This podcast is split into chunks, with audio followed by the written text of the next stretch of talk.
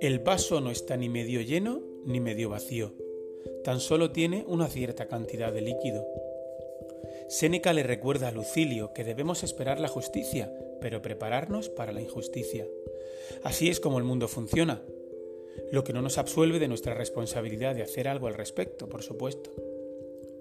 Bienvenidos al episodio 124 de Meditaciones Estoicas, la traducción artesana del canal Stoic Meditations de Massimo Pigliucci.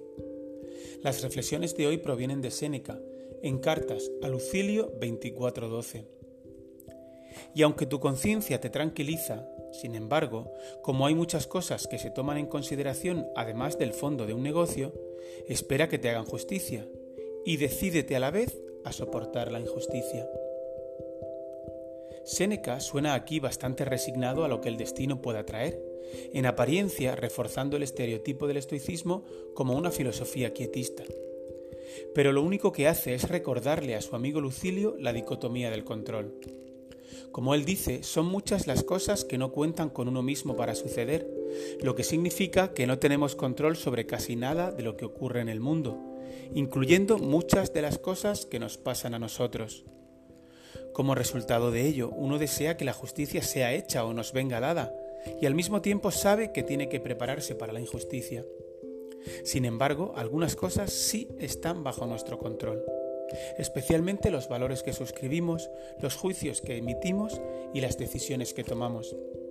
Estas incluyen las decisiones de actuar o no actuar en contra de la injusticia, y por eso para los estoicos tenemos una responsabilidad de hacerlo lo mejor que sepamos.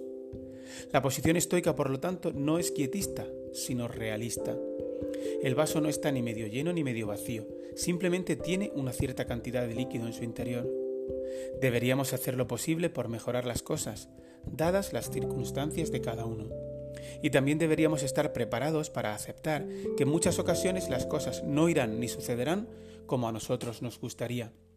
Si eso ocurre, aceptaremos con ecuanimidad lo que venga y empezaremos a pensar lo que podemos hacer en la nueva situación y con las nuevas circunstancias. Gracias por haberte unido a una nueva meditación estoica.